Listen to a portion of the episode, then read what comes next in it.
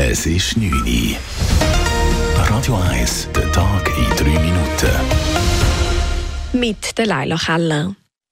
Stadtzürcher Mädchen sind unzufriedener als noch vor fünf Jahren.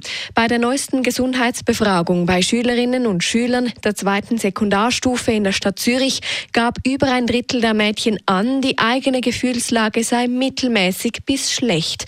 Bei der letzten Befragung 2017 war es noch ein Viertel. Diese Entwicklung müsse ernst genommen werden, sagt der Stadtzürcher Schulvorsteher Filippo Leutenegger. Das ist sicher ein Punkt, der zu denken gibt. Dann haben wir auch das Thema Schulschwänze, das hat äh, massiv zugenommen.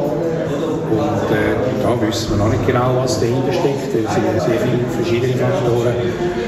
Auch beim Schuleschwänzen ist bei den Mädchen im Vergleich zur letzten Befragung eine deutliche Zunahme zu sehen. Der Anteil des mehrfachen Schwänzen von Unterrichtsstunden hat sich bei den Mädchen verdoppelt.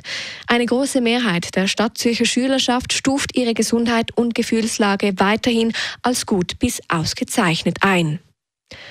Zwölf ganze Wolfsrudel dürfen in der Schweiz abgeschossen werden. Das Bundesamt für Umwelt BAFU hat den meisten Gesuchen von insgesamt fünf Kantonen zur Regulierung der Wolfbestände zugestimmt.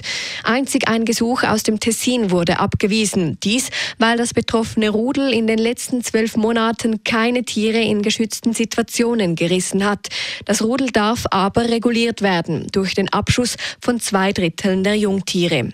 Eine solche Regulierung wurde auch bei fünf weiteren Rudeln bewilligt. Der Abschuss der Wölfe ist zwischen dem 1. Dezember und Ende Januar erlaubt. Nun ist es offiziell. Murat Yakin bleibt Trainer der Schweizer Nationalmannschaft und führt die Nazi an die Europameisterschaft nächsten Sommer in Deutschland. Wie der Schweizerische Fußballverband SFV heute schreibt, habe die Mannschaft unter Yakin alle vertraglichen Ziele erreicht. Dazu gehört das Erreichen des WM-Achtelfinals in Katar und die Qualifikation für die EM 2024.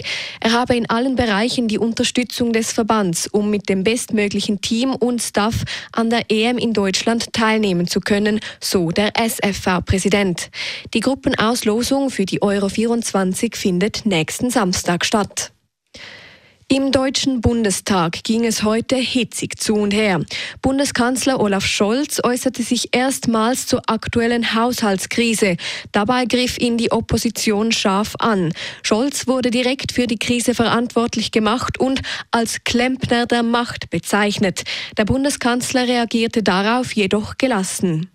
Ich bin ein Anhänger des Handwerks in Deutschland und ich glaube, was wir über das Handwerk gelernt haben, ist, man muss Sachen sehr lange gemacht haben, übrigens auch in Regierungsverantwortung, um dann eine gute Regierungstätigkeit entfalten zu können.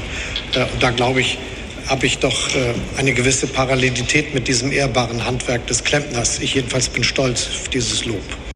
Seit dem 21. November darf die deutsche Regierungskoalition kein Geld mehr ausgeben.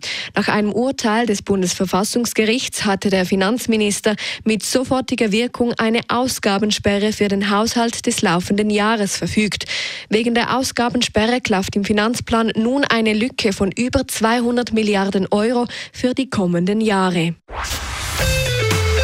Radio 1 Wetter.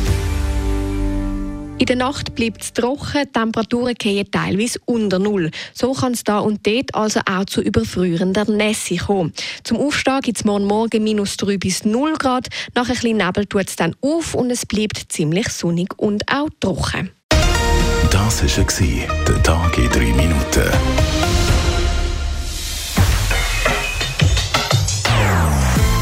Nonstop das ist ein Radio 1 Podcast. Mehr Informationen auf radio1.ch.